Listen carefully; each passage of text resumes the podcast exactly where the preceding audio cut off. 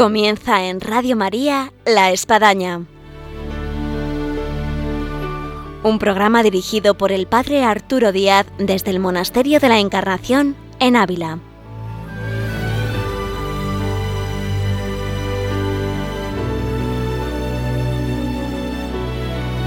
Hola, muy buenos días. Les habla el Padre Arturo Díaz. Bienvenidos a La Espadaña.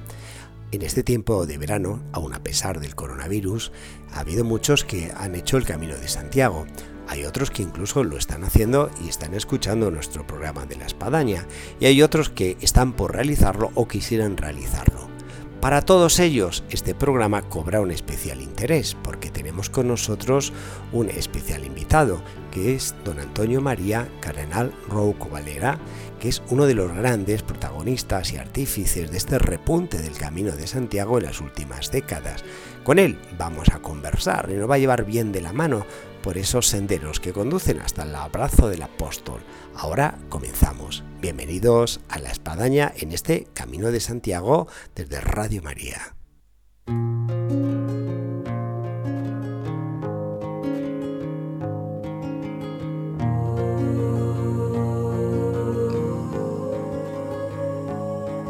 Estoy a la puerta y llamo, esperando a que me abras. Que quiero entrar. Como decíamos al inicio de nuestro programa, tenemos con nosotros a don Antonio María Cardenal Rocco Varela, arzobispo emérito de Madrid. Muy buenos días, don Antonio. Buenos días. Tenemos un gusto de tenerle una vez más por aquí por la Monasterio de la Encarnación.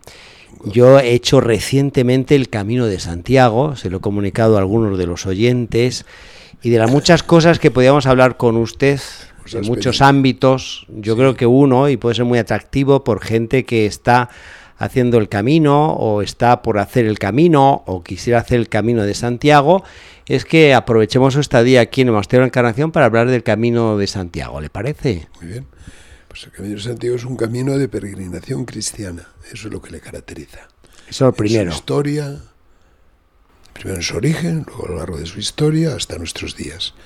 Ha tenido sus altos y bajos desde el punto de vista de la, eh, del conocimiento del pueblo cristiano, sobre todo el de la península ibérica, el de España más concretamente, y muy especialmente también de, los países de Europa, ese camino y su, dispersión, diríamos entre comillas, pues alcanza todo el mapa de la que hoy es Comunidad Europea, incluso llega hasta los Urales. ¿no? Porque como origen, ¿cuál sería el origen más antiguo que tenemos así de bueno, certeza pues, hombre, de, la, de, del peregrino la, a Camino la Santiago? De la, de la sepulcro del apóstol se coloca y se sitúa a comienzos del siglo IX. Siglo los IX. primeros testigos, incluso escritos, de peregrinos a Santiago. Ahora, hay mucha gente, don Antonio, que no sabe esta historia reciente. Y es que el camino en el tiempo se perdió, de alguna forma, al menos eh, en su itinerario. Vamos a ver. eh, No, y, eh, y hay un repunte que, El que- camino que no es de se per- 1989. el camino no se perdió nunca. Otra cosa fue la peregrinación, la intensidad de la peregrinación. La intensidad de la peregrinación, pues, sufrió, pues, por ejemplo, un golpe fuerte cuando la reforma protestante, ¿eh? sobre todo para el peregrino europeo, cuando Europa estaba envuelta en, en- la gran confusión nacida de la, ruptura del Martín Lutero con la Iglesia, bueno, y de otros reformadores, llamados reformadores. Luego otro gran golpe al camino es lo que viene y tiene que ver con la Ilustración, con ese siglo racionalista del XVIII. Luego tiene que ver también el XIX con una España muy mm, batida por guerras internas, las famosas guerras carlistas, también por la aparición del laicismo militante y radical. ¿eh?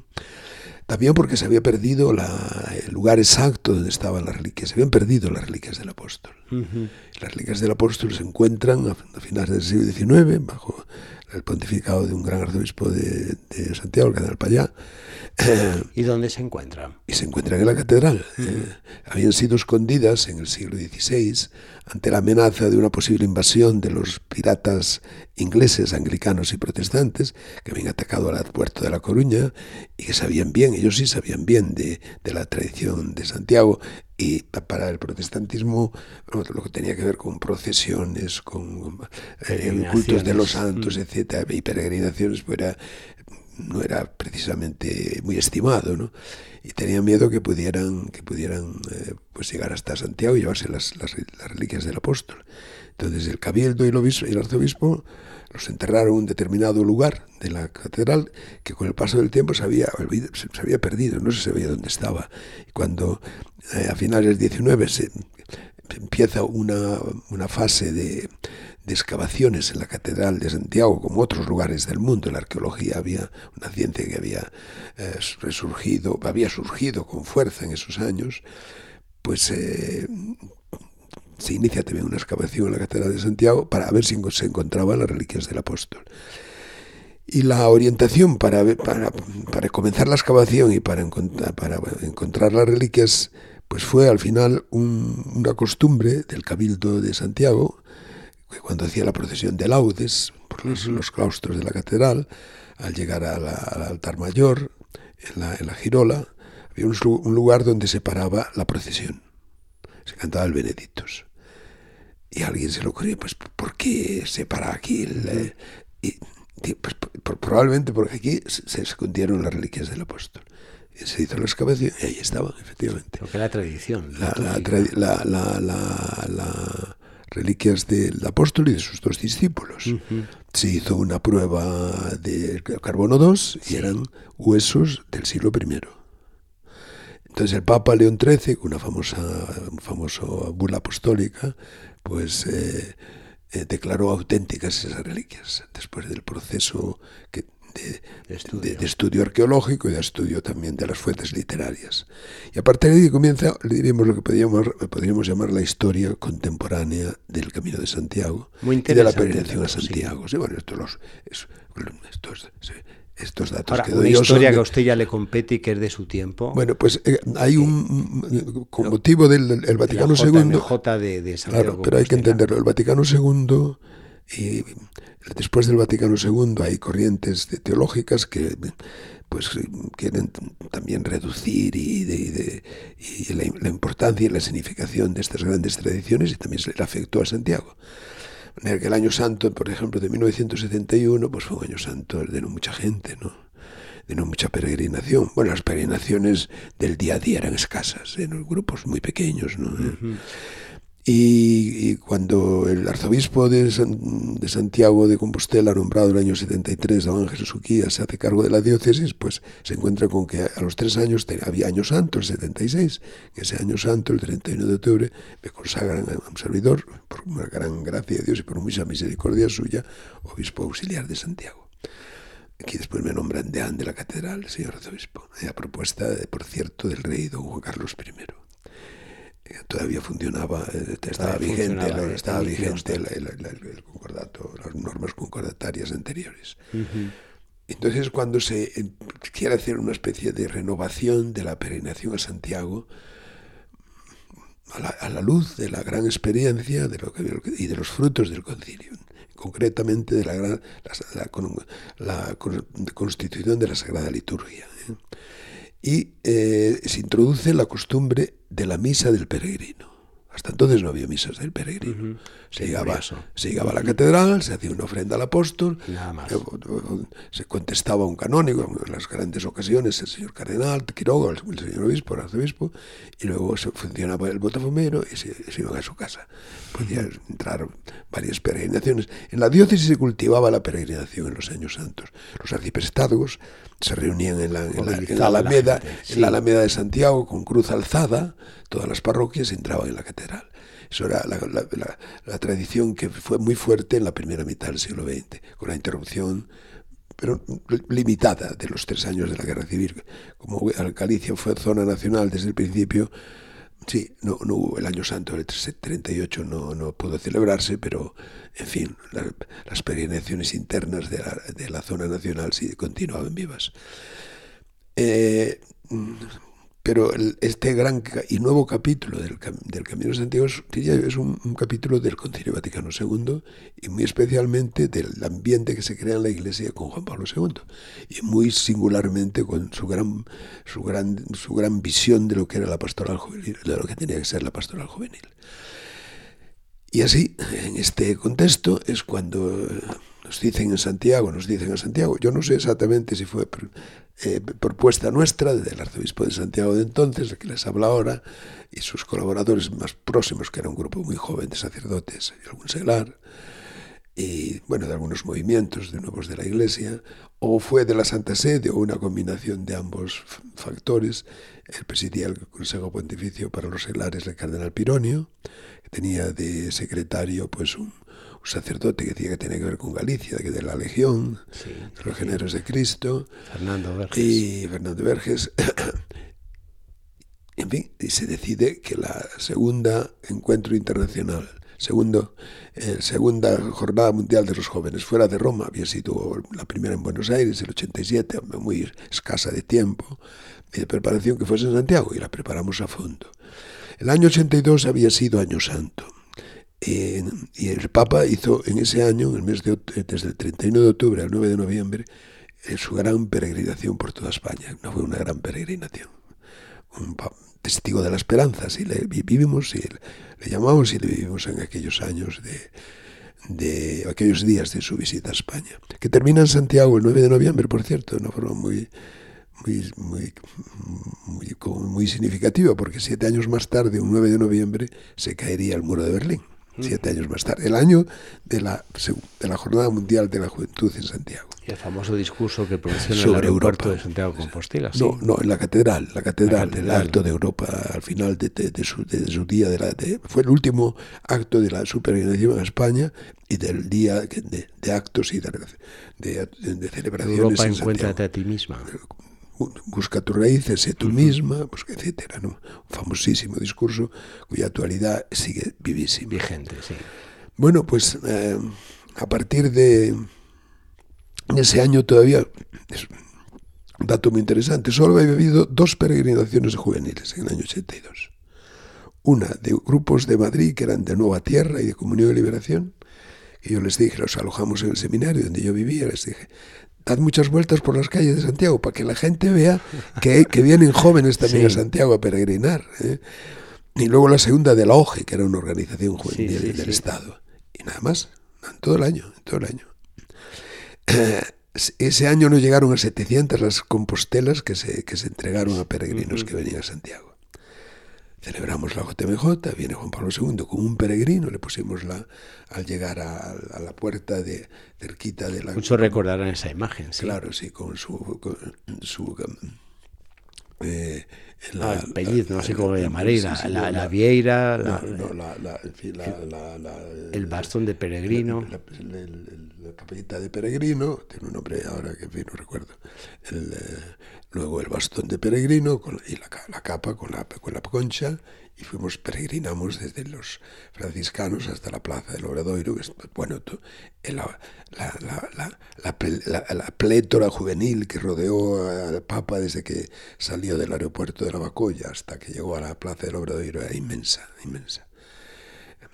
Subió por las escaleras del Obradoiro, tuvo un saludo, bueno, yo le saludé en nombre de la diócesis y de la iglesia, me figuro que de Santiago, habría alguna alusión a la iglesia en España, y fue, llegó, entró en la, catedral, la segunda vez que entraba, hizo una oración bellísima, decía que yo vengo aquí a la cabeza de una riada inmensa de jóvenes nacidos en todas las fuentes de la tierra, ¿eh?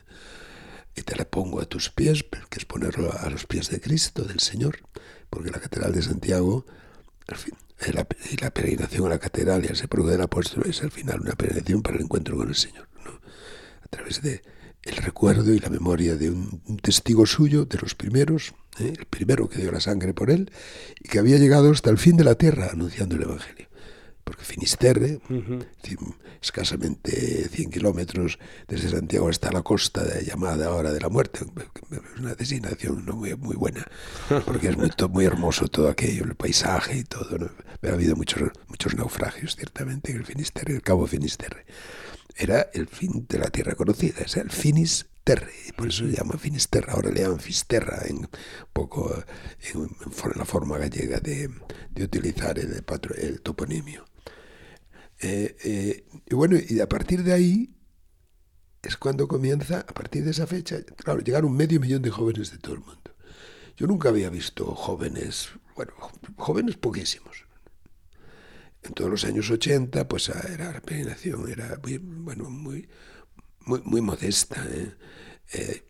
Y la, preocupación nuestra de los responsables de Santiago y también ya de Diócesis del Camino, pues fue primero tratar de reavivar y reactivar las grandes estaciones del Camino francés y un poco del norte. Tuvimos unas reuniones convocadas por el arzobispo de Santiago, de obispos del Camino, se nombraron delegados del Camino y de las peregrinaciones. Y cuando llega la hora de, la JMJ, publicamos una, pastoral que yo creo que, es, todavía sigue siendo muy actual, que se titula La peregrinación a Santiago, Camino de Peregrinación Cristiana. Pues ya entonces los ecos de ese intento de desvirtuarla como una fórmula pues eh, deportiva, cultural. No, no, entonces era al principio era una fórmula eh, como mitificadora, mitológica, ¿no? Esto, en fin, que, está aquí Santiago, pues quién lo sabe, ¿no? Y, en fin, buscando antecedentes de las religiones paganas antes del cristianismo.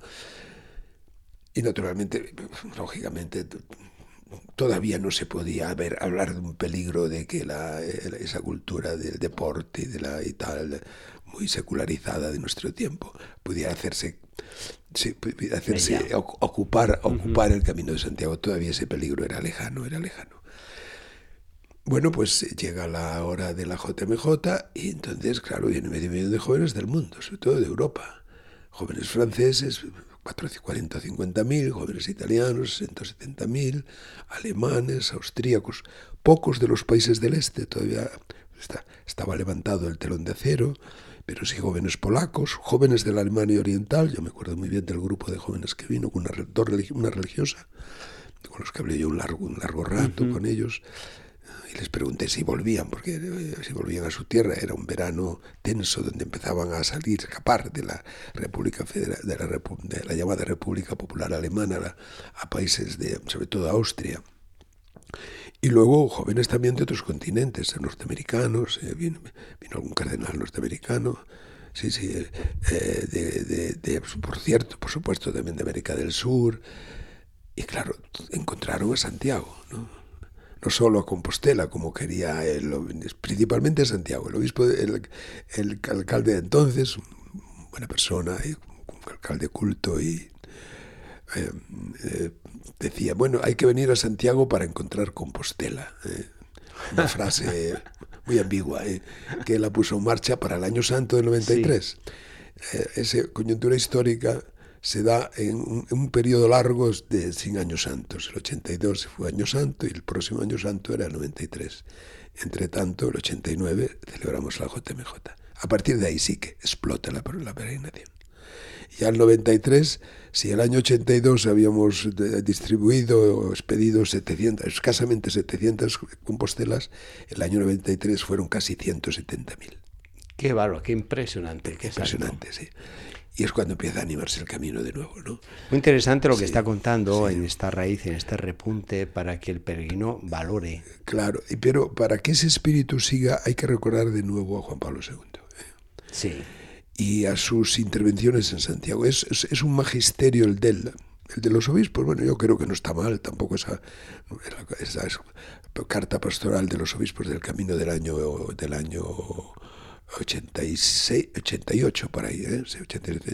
pero eh, todo, su, todo su magisterio de la JMJ es, vamos, de una, luz, de una luminosidad increíble. Vale sobre todo para los jóvenes, pero no solo para los jóvenes, para cualquier peregrino de Santiago.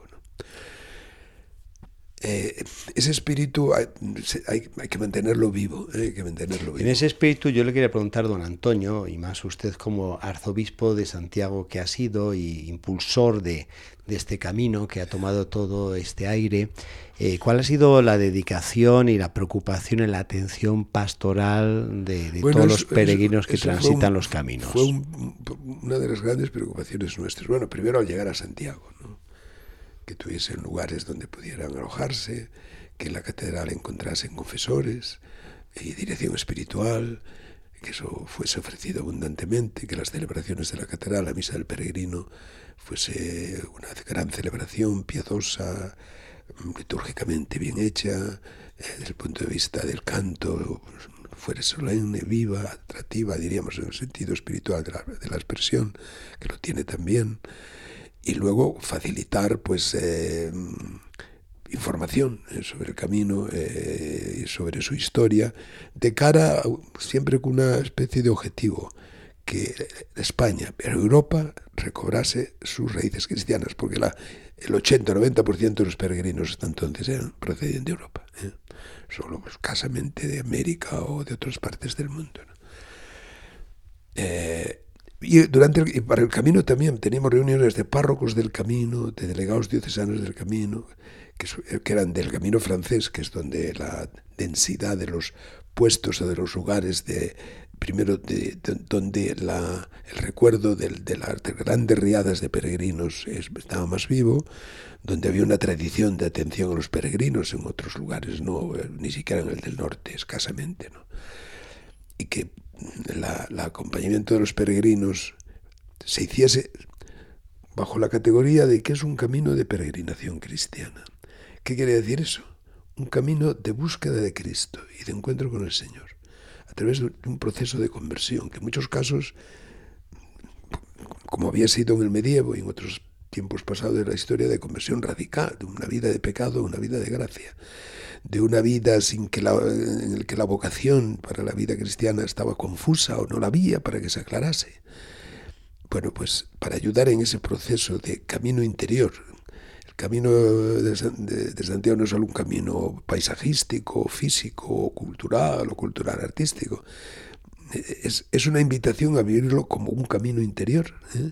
Que lleva al Santa Señor, Teresa que lleva sabe al encuentro mucho. con Santa Teresa sabe mucho de eso, justamente, justamente. Don Antonio, el tiempo se nos va. Podríamos Sí. estar hablando aquí la mañana y la tarde sobre Sí. el Camino de Santiago y yo creo que muchos de nuestros oyentes están pegados a, a la audición por lo que supone lo que está contando y esta pregunta va muy dirigida hacia ellos. ¿Cuáles serían los consejos que usted daría de disposición de aquel que está preparando un camino de Santiago, aquel que desearía ir al camino de Santiago? ¿Qué, qué, qué, qué, qué le diría a usted que meta en la mochila del alma?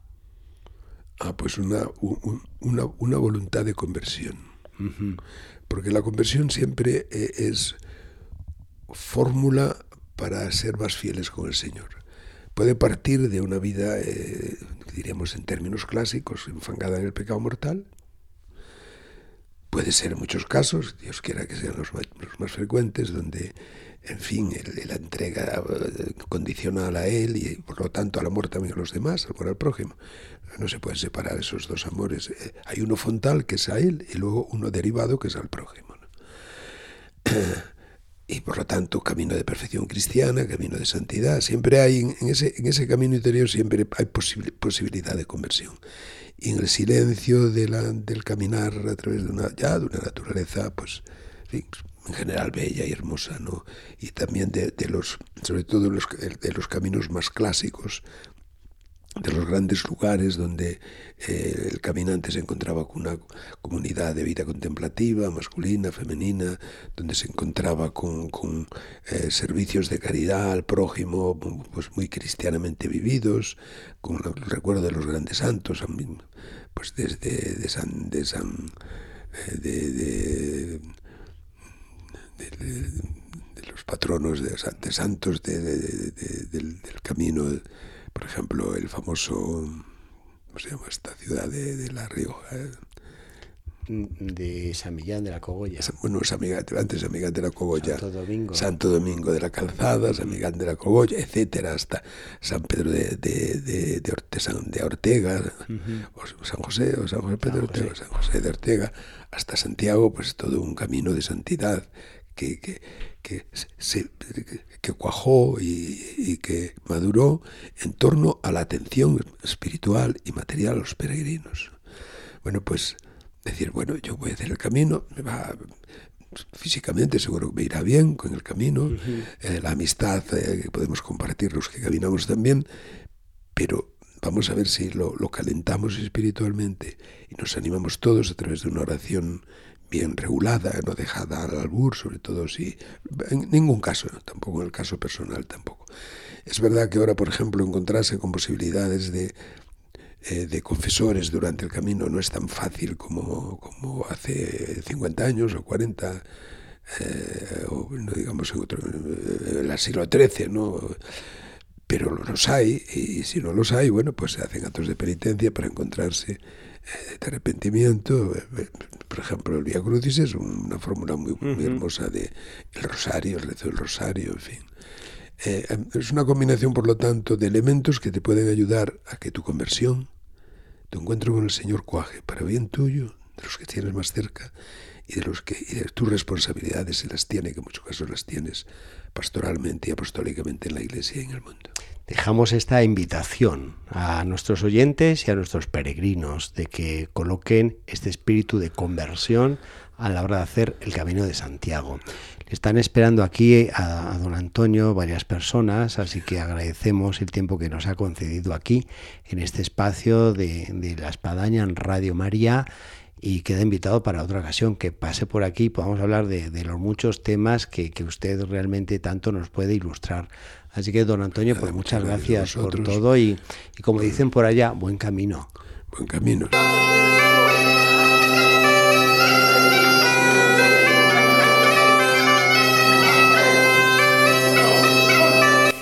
Llegamos así al final de nuestro programa del día de hoy en la gracia de haber tenido con nosotros a don Antonio María Cardenal Roco Valera, con el cual hemos podido hablar y disfrutar del Camino de Santiago. Nos despedimos con esta música de gaita, que no podía ser otro, del gaitero que está a la puerta de la Catedral ahí de Santiago de Compostela. Hasta el próximo viernes, Dios mediante,